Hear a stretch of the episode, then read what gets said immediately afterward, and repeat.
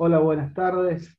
Bienvenidos al segundo podcast que hacemos de la Juventud del Pro. Mi nombre es Gonzalo Torres y me acompaña Fran Iser y hoy tenemos la, alegría y la satisfacción de poder eh, tener en este podcast a dos personas que, admiramos eh, y que tienen mucho para aportar referido a, este tema que, vamos a tratar hoy, que son los incendios, siendo que afectan mucho a nuestra provincia de Córdoba y también a gran parte del país. Así comenzamos esta edición de noticias de los sábados en la televisión pública. Preocupa y mucho la situación en la provincia de Córdoba como consecuencia de los incendios. También hay otras zonas del país, lamentablemente, donde el fuego sigue avanzando. Aquí la tarea de los bomberos, las llamas se están acercando a las, a las, edificaciones. Miren lo que es esto. Ahí tenemos una edificación, a menos de 20 metros tenemos otra y las llamas están llegando por el camino. Nos quedamos atrapados justo por donde nosotros tenemos que irnos, también hay llamas. Miren la intensidad del fuego, ¿no? Cómo va avanzando. Incendios fuera de control en Córdoba, las imágenes son realmente muy, muy dolorosas. De Córdoba Capital de hace minutos, desde Córdoba Capital mirando hacia las sierras chicas, ahora. Antes que amanezca, así están los incendios en la región de las sierras. Son una enorme cantidad, es un frente enormemente amplio. Esto es la imagen ahora desde Córdoba Capital. Las imágenes y ayer prácticamente ver las llamas muy cerca de las viviendas. Tenemos que decir que hay siete viviendas que están totalmente quemadas, más de 150 personas evacuadas y autoevacuadas, que todavía no pueden ingresar a sus viviendas, ¿no? Porque el fuego arrasó con todo y el humo todavía está en el aire. Eh, Va a estar Juan Carlos Villalonga con nosotros y Agustina Pavón. Eh, lo quiero presentar a Cali. Cali es un político y ecologista argentino, nacido en Rosario. Eh, fue diputado nacional desde el 2015 al 2019 por la coalición eh, de Cambiemos. cofundó en el año 2011 el movimiento ecologista político Los Verdes. Fue director de campañas eh, director político de, Greenpeace eh, en Argentina, y algo muy importante, eh, en diciembre del 2015 encabezó la delegación argentina en la cumbre del cambio climático que se celebró en París. un referente en el país a nivel del tema ambiental, hoy nos acompaña para tratar estos temas que, que está tan en, en agenda para, para todos entonces, eh, para nosotros que repito un, un gran orgullo.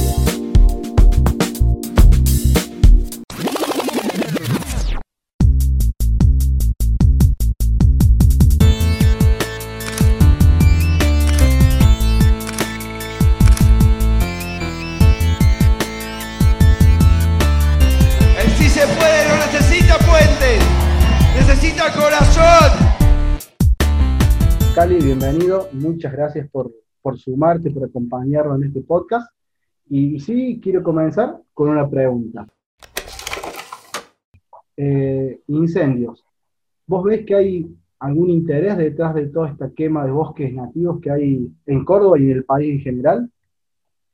Bueno, gracias por la, por la invitación, Gonzalo, Frank, así que un, gusto. Mirá, a ver, intencionalidades detrás de los incendios. Vos sabés que en, todo proceso de, incendios de esta característica, digamos, con esta masividad, con esta extensión, hay múltiples orígenes. Se, estima siempre que un altísimo porcentaje, algunos hablan del 95%, un poco menos, pero una gran, una gran proporción de los incendios tienen su origen en algún tipo de intencionalidad, descuido, es decir, hay allí mano del hombre que, genera la chispa inicial.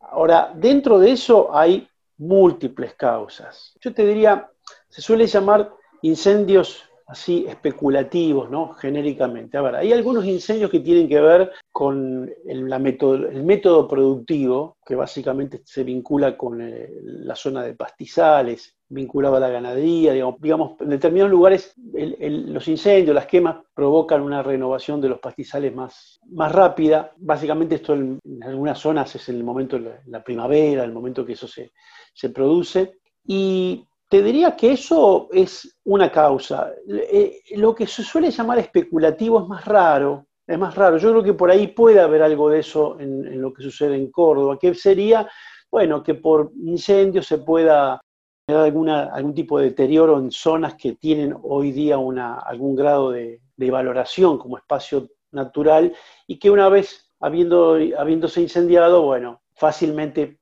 se pueda tomar la decisión para cambiar el uso. Ahora eso, te diría que en los últimos años hubo bastante legislación en esa materia, en ese sentido, para desinhibir o, desalentar cualquier tipo de ese tipo de incendio. También, y en una proporción muy grande, tiene que ver con los descuidos, ¿eh? Y con ciertos, cierto vandalismo, vamos a llamarle.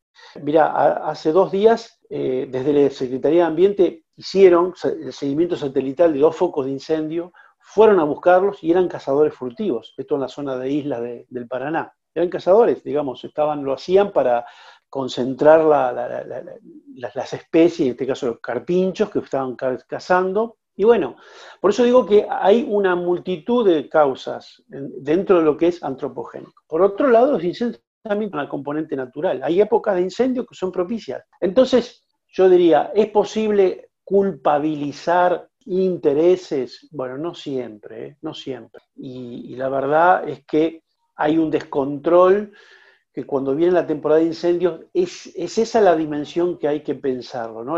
se descontrola y esto requiere, bueno, un ataque urgente para mitigar los incendios a escala eh, y la búsqueda de, responsables va por cuerda aparte, ¿no?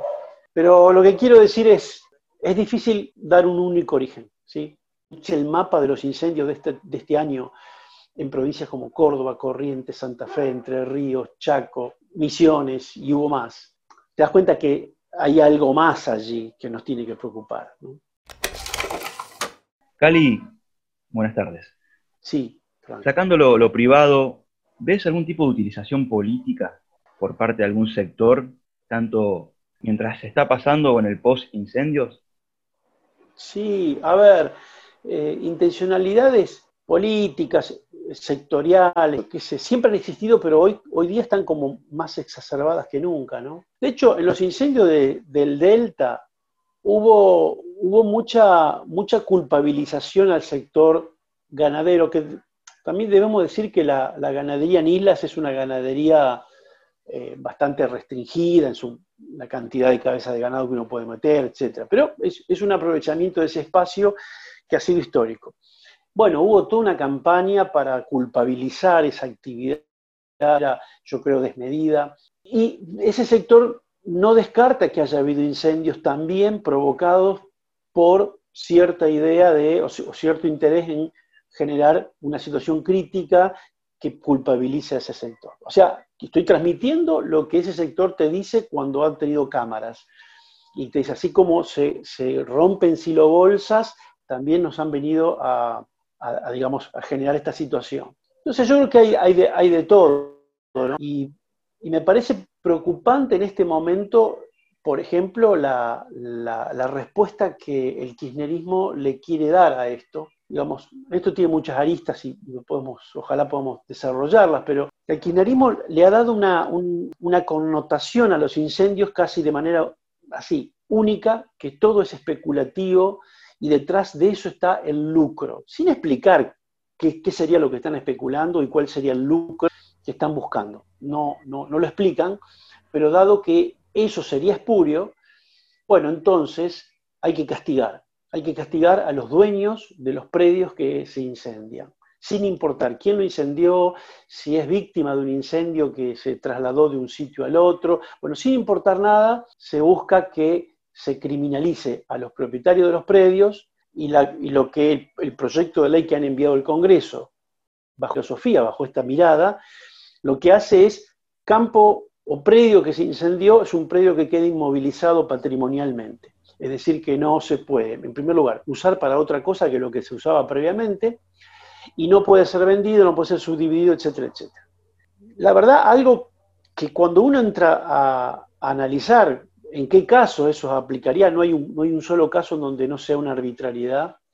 Y en aquellos casos en los cuales, por ejemplo, uno le parecería deseable esto, que si se quemó un área boscosa, bueno, ese, ese, ese predio se mantenga como área boscosa y se busque que se recupere Eso ya está previsto, ya está previsto en la ley de, bosques nativos, está previsto en la ley de manejo del fuego, que se modificó justamente en este sentido en el 2017, creo, eh, justamente garantizando que ningún bosque pueda ser eh, especulativamente quemado. O no, o que se, quemó naturalmente, pueda eso justificar un cambio de uso. Eso es imposible en Argentina, digo desde el punto de vista legal, lo cual no quiere decir que vayamos a cumplir ese tipo de cosas. Eh, y, hay, hay, una tercera ley que viene viejísima del año 48, que justamente a donde apunta esa ley es interesante porque apunta a todos los bosques que no, no entran en la categoría de bosques nativos, bosques, digamos, de gran valor en términos de biodiversidad, sino, por ejemplo, pensemos en los bosques este, implantados en Villa digamos, que cumplen una función urbanística, paisajística, fijación de suelo, etc. Bueno, esos bosques también están protegidos, no se pueden modificar su... Esta explicación larga, quiero decir, eso ya está legislado. Lo que está pasando es que las autoridades no, no están haciendo cumplir eh, debidamente las leyes, Sí, hay una cantidad de situaciones que hacen que las leyes, como digo, no se cumplan. Entonces, no nos está faltando, te diría, marco regulatorio o leyes que contemplen estas situaciones. Entonces, viste, es muy complejo y se aprovecha esta oportunidad para criminalizar, yo, creo que es muy peligroso, y es parte de esta eh, batalla contra el sector rural, ¿no? Creo que hay una, hay una, avanzada en ese sentido. Entonces los incendios vienen para, para culpabilizar, lo cual no quiero, no quiero, digamos, ignorar que puede haber, sí, casos en los que los incendios se realizan para despejar áreas con fines inmobiliarios, desarrollo urbano, algunos emprendimientos turísticos, pero insisto, eso está muy acotado. ¿eh? Hoy yo te diría no es, la, no es lo usual. Cali, entonces para dejar en claro a, a, quienes nos escuchan es que el marco regulatorio para proteger las áreas naturales existen y muy bien legislado, simplemente pasa como en muchos aspectos de, de, la vida pública, política en general argentina, no se cumplen las leyes. No, digo para que sea muy claro, todo lo que es bosques nativos en la Argentina está debidamente inventariado, debidamente ordenado, ¿qué quiero decir? Definido cuál es su uso y ante caso de incendios no puede ser modificado ese uso. No hay chance posible de algún incendio especulativo. Y un poco refiriéndonos también al, proyecto de ley que presentó Máximo Kirchner con respecto a, a proteger las áreas que fueron eh, bueno, víctima de, incendios, eh, pareciera que es un proyecto que crea culpables de un modo caprichoso, muy peligroso, y que se legisla sobreactuando, pareciera, ¿no? O sea, no... Sí, absolutamente. Ahí están usando el tema ambiental para sobreactuar otras cuestiones, y que tiene que ver con esto que te decía, cuál claridad. Parte de esta agresión que se está tratando de, instalar desde hace mucho tiempo con el con el campo, ¿sí? en líneas generales, bueno, están usando este tema como campo de batalla también en eso. Lo cual no quiere decir que el campo, así dicho genéricamente, sea un, sector que no cometa sus, no tenga sus pecados, pero, pero de ninguna manera es aceptable que se se criminalice de esta manera. Se, crean los culpables, en vez de buscarlos como corresponde, se, crean los culpables. Pensamos el absurdo con algunos ejemplos. Imagínate que una persona tiene un campo, un campo de soja, un campo de trigo, maíz, lo que sea. Como ha pasado en zona de Córdoba, ¿eh? en que viene el incendio y me, quema el campo, la cosecha, etc. Bueno, a partir de ese momento, según esta ley, yo, que no incendié, que no quemé, se me quemó porque vino el fuego, bueno, por 60 años ese, ese predio no puedo no lo puedo vender, no lo puedo subdividir, no puedo hacer nada patrimonialmente y me obligan a que sea, eh, a permanecer con ese mismo uso. Digamos, no sé qué se logró, simplemente castigar al dueño, nada más, porque me obligan a seguir usándolo para lo mismo, o sea que yo voy a poder sembrar soja, trigo, maíz, lo que sea, el año que viene, pero con una, con una, una, consecuencia civil complicada, que es que me, me inhibieron el uso del bien digamos, a lo cual previamente yo no tenía ninguna obligación de no vender.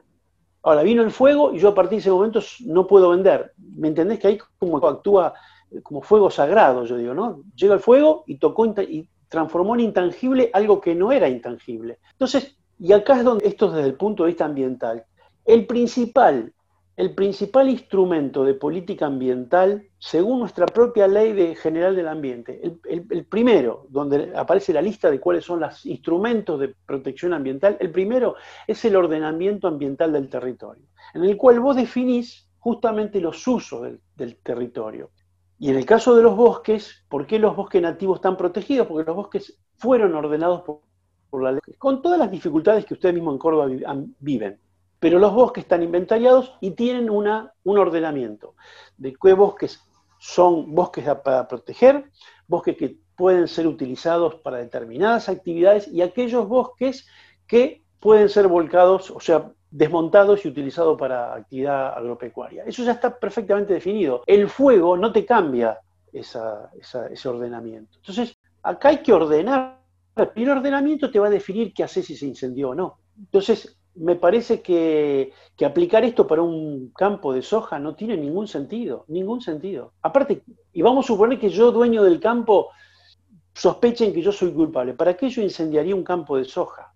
digamos, no, no, no se ve. En realidad, el único, el único, la única razón en la cual hay fuego por, son, por razones productivas es la que yo dije, en pasturas, en algunos lugares, pero digamos, eso eh, entra en otro terreno, pero pensemos en el caso de Córdoba, por ahí puede haber casos de desarrollo urbano, pero te, voy a dar dos ejemplos más absurdos. Suponete que, y yo estuve, googleé y hagan el ejercicio, googleen este, rellenos sanitarios compra de predios, donde cualquier localidad que esté buscando un predio para instalar un relleno sanitario, una planta de reciclado, lo que sea. Obviamente no es dentro del casco urbano, sino que lo quiere desarrollar en la cercanía. Entonces, ¿qué hace? Busca un campo, un predio, y lo compra, este, digamos, lo, transforma de utilidad pública. Bueno, si mientras vos estás haciendo esa, esa operación, digamos que le vas a comprar el campo a alguien, se prende fuego, no puede haber cambio de uso del suelo, por lo tanto no, se, abortó ese proyecto de desarrollo urbano. Traslada esto a una obra pública, esto, y ojo, inmoviliza para cualquier tipo de propietario. Yo veía, por ejemplo, un municipio Gañada de Gómez está buscando hacer un relleno sanitario en terrenos del ferrocarril. Ex ferrocarril, digamos, predios que pertenecían al ferrocarril. Bueno, si ese predio se incendia, ese proyecto queda abortado. Se, entiende que, inmoviliza de manera absurda, eh, inentendible. Es toda una sobreactuación que a ellos les permite que quien se opone y trata de, porque por ahí no va la cosa, uno queda como defendiendo a los este, destructores. Es pirotecnia, pirotecnia. Cali, y también esta semana nosotros consultando con, algunos diputados que están en la discusión del, presupuesto que se está empezando a discutir, eh, nos decían justamente que, el presupuesto asignado por el Poder Ejecutivo al manejo del fuego, en el proyecto de ley del presupuesto para el año entrante 2021, es aproximadamente el 50% de lo que, lo que asignó la, la, gestión anterior. Entonces es un absurdo de cómo fogonean una ley y, pero a la vez están recortando presupuesto a algo tan importante como, como digo, el combate de los incendios.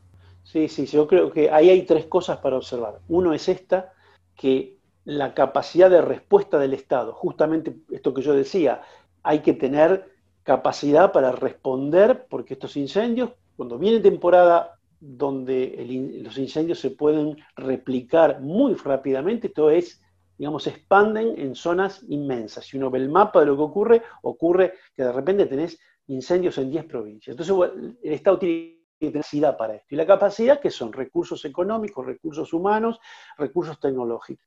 Y esto es, y lo que ocurre, la verdad, es que en esta, esta gran sobreactuación, esto que es concreto, lo redujeron a la mitad. Es decir, el presupuesto que se envió en el 2019 para el año 2020 está, está, está recortado a la, a la mitad. Eso es eso es una cuestión. La otra cuestión es que aún así todavía el presupuesto era muy pequeño. ¿Por qué? Por esto que digo, a veces solemos pensar que los recursos que tenemos que tener disponibles es para poder atacar los incendios de Córdoba. se prende fuego, entonces tenemos que tener aviones, este, camiones hidrantes, tenemos que tener recursos humanos para poder atacar allí. Pero lo cierto es que cuando Córdoba se incendia, también se incendia Entre Ríos, se incendia Corrientes, y como yo decía, se incendia de repente, teníamos 14 provincias con incendios hace un mes atrás.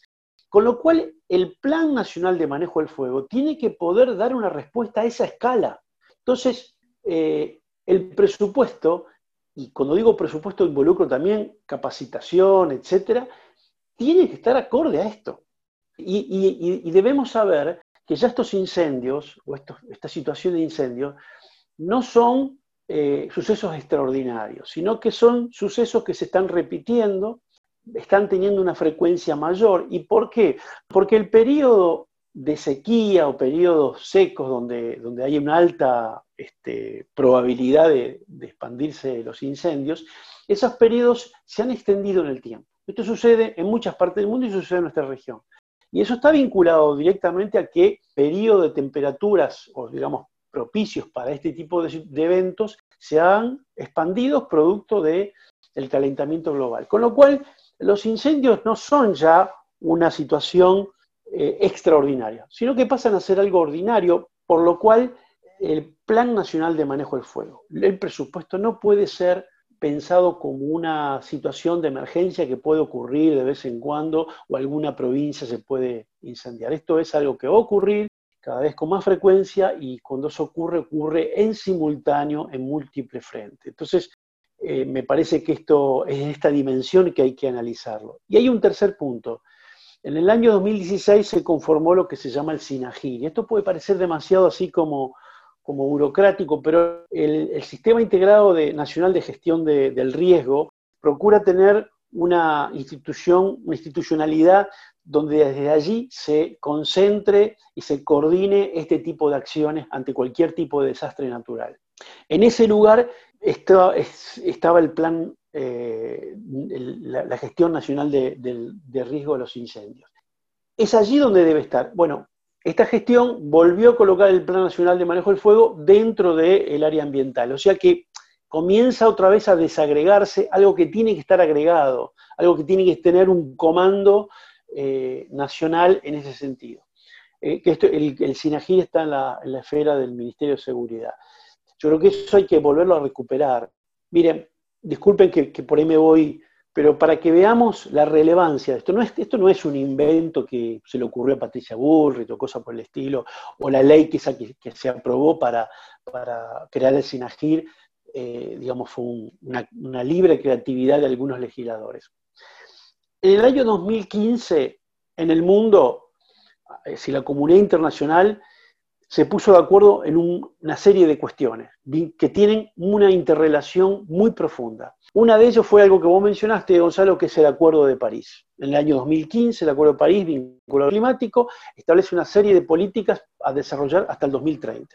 Ese mismo año se acordó los ODS, los Objetivos de Desarrollo Sostenible, que también plantean un plan de, trabajo hacia hasta, digamos, con el horizonte al año 2030. Y también hay un tercer acuerdo, no tan conocido, que es el marco de Sendai, que justamente es cómo nos, coordinamos para gestionar el riesgo, porque producto del cambio climático, por ejemplo, cada vez somos más vulnerables a ciertos riesgos, como los que estamos hablando. Entonces, esos tres acuerdos, tres agendas que son gentes, el, marco de Sendai instruye a los países a tener este tipo de coordinación, este tipo de institucionalidad. ¿Por qué? Porque la gestión del riesgo ya no es una situación de manejo esporádico que los estados tienen que enfrentar, sino que es algo que los estados tienen que enfrentar como política cotidiana.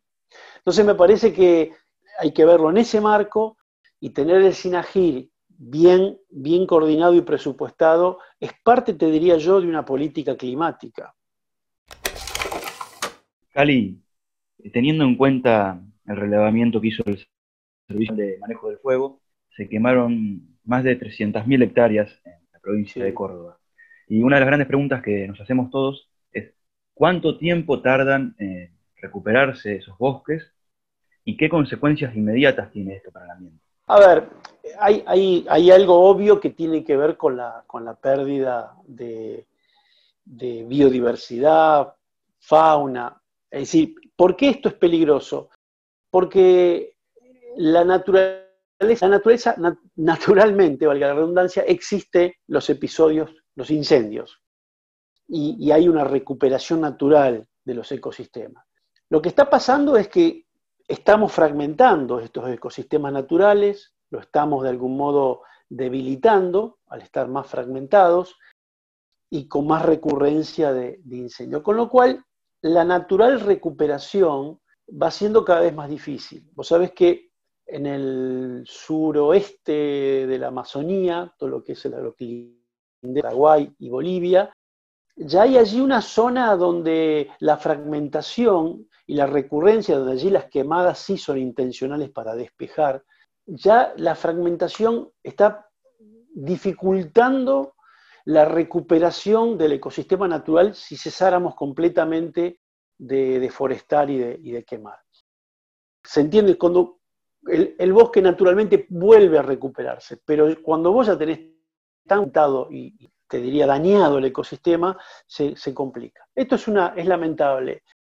Por otro lado, también vinculado con lo que hablábamos antes, tenemos una situación que los incendios son consecuencia, como yo decía, una consecuencia que ocurre por el cambio climático con más intensidad, y los incendios de, zonas boscosas con alto contenido de carbono alojado en la, en la, materia vegetal, cuando se incendia todo eso va a parar a la atmósfera, con lo cual produce una realimentación con, con mayores emisiones de dióxido de carbono, con lo cual los, incendios son víctimas y, realimentan positivamente, digo positivamente porque lo amplifican, al cambio climático. O sea que es algo, yo te diría, no, no menor. Entonces, las consecuencias, y después están, por supuesto, las consecuencias más quizás tangibles, que es las pérdidas económicas, ¿no? tanto de, cosechas como de, infraestructura, como lo hemos visto, casas, bueno, pero digo, esta, esta parte es lo que a veces se soslaya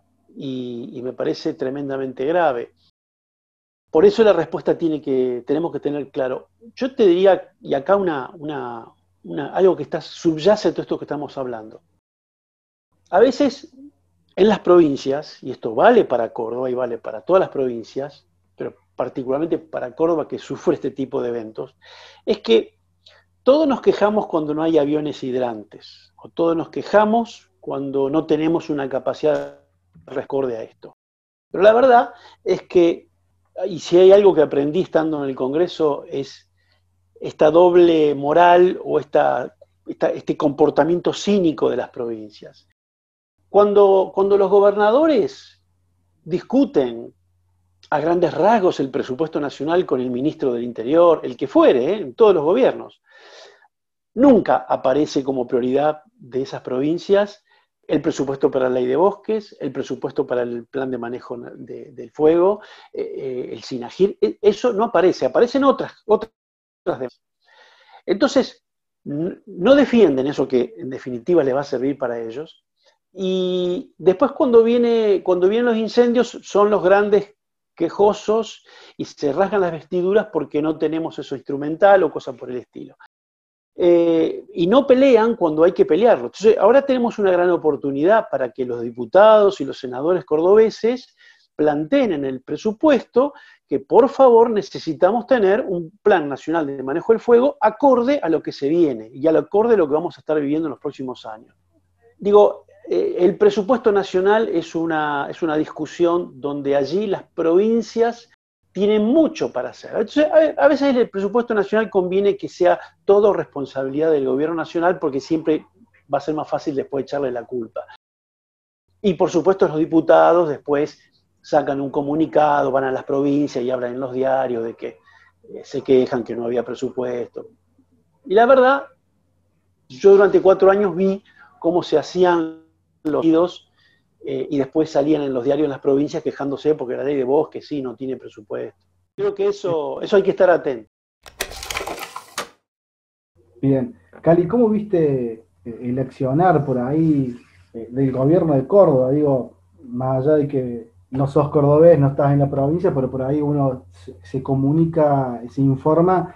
a nosotros la verdad que nos causa mucho estupor que los incendios, digo, las inundaciones por ahí grandes en la, en la provincia de Córdoba son frecuentes, pero a lo mejor no tanto como los incendios. Los incendios todos los años, siempre la misma historia. Los cordobeses pagamos impuestos carísimos, eh, hasta existió un impuesto particularmente, el impuesto al fuego que estableció el ex gobernador de la Sota, y de pronto vemos que los, la, la demanda de los bomberos son la misma, los problemas que tienen los cuarteles son los mismos, entonces de pronto al final terminamos agradeciendo a Dios, como hizo el, ex, gobernador Schiaretti, por la lluvia, pero se ve que no hay una acción política concreta, ya sea como decís vos, en la participación presupuestaria de la ley de presupuesto, o en general acciones concretas para, para solucionar este problema. Sí, sí, yo, yo lo que vi, lo, lo, que pude seguir, hay falta de preparación y, y yo veía esa polémica por, por, la existencia de estos impuestos específicos eh, y una, te diría, una complacencia para con el gobierno nacional también, exasperante en algunos casos. Todo eso existe y yo creo que la ciudadanía tiene que comprender que esto va a volver a ocurrir, esto va a volver a ocurrir el año próximo y muy pronto. Es decir, va a ser, va a ser raro el año donde esto no suceda. ¿sí? Y cuando esto sucede es muy complejo, suele ser muy grande, o sea, es, complejo hablar de, no sé, hablar de la pandemia, sí, es muy complejo lidiar con esto, ¿sí? Pero si encima a eso le pones liviandad, superficialidad y te diría una, cosa poco, poco responsable, bueno, todo se hace peor. Entonces, me parece que, que es momento donde debemos exigir previsión. Lo que pasa es que a veces nos olvidamos, insisto, volvemos a discutir el presupuesto y va a ser el 50% de la plata dedicada al Plan Nacional de Manejo, y el año que viene vamos a estar quejándonos de lo mismo. ¿sí? Acá, acá es donde, viste, me parece que, la ciudadanía tiene que exigir esto, tiene que exigir esto. La, la... es decir, no veo otra manera, no veo otra manera que, bueno, esto que estamos conversando, que esto, esto motive a que exijamos a nuestros legisladores a que defiendan eh, los presupuestos que necesitamos para que haya respuesta acorde a lo que va a venir el año que viene o antes, ¿eh? ¿eh? porque encima me tengo que fijar, pero creo que ya entramos en un proceso de la NIS, este, este fenómeno climático que, recurrentemente aparece, y para nuestra región eso significa un periodo de, sequía, con lo cual vamos a tener muy probablemente una primavera y un verano también secos, y eso en la provincia de Córdoba es tremendo, es tremendo. Es decir, hay situaciones que son difíciles, no hay manera de hacerlas fáciles. O sea, Córdoba tuvo un periodo seco tremendo. Bueno, vimos imágenes de lo que ha sido algunos ríos y, lagos en la, provincia. Entonces, no lo vamos a poder evitar. Creo que, creo que hay que reclamar mucha, mucha vocación política para que estemos bien preparados. Yo vi en la provincia de Corrientes, participé hace poco en un evento que hizo el presidente de la Cámara de Diputados en Corrientes, donde justamente nos, convocó a muchos a discutir y a pensar esto para que la provincia pueda empezar a, diseñar una política más, más, consciente de todo esto. ¿no? Yo creo que es, parte de lo, de lo, que se viene. ¿no? Bueno, por ahí estoy repitiendo, pero quiero decir que, que hay que dejar de pensar que los incendios ocurren cada tanto. Los incendios van a estar ocurriendo yo te diría casi con una, frecuencia anual. Ali, te agradecemos por, este tiempo, por los conceptos que, hemos dejado. Eh, te vamos a estar seguramente invitando en próximos eh, episodios. Así que muchas gracias en nombre de toda la juventud eh, de la provincia de Córdoba. Gracias a ustedes y por supuesto cuentan conmigo todas las veces que sea falta.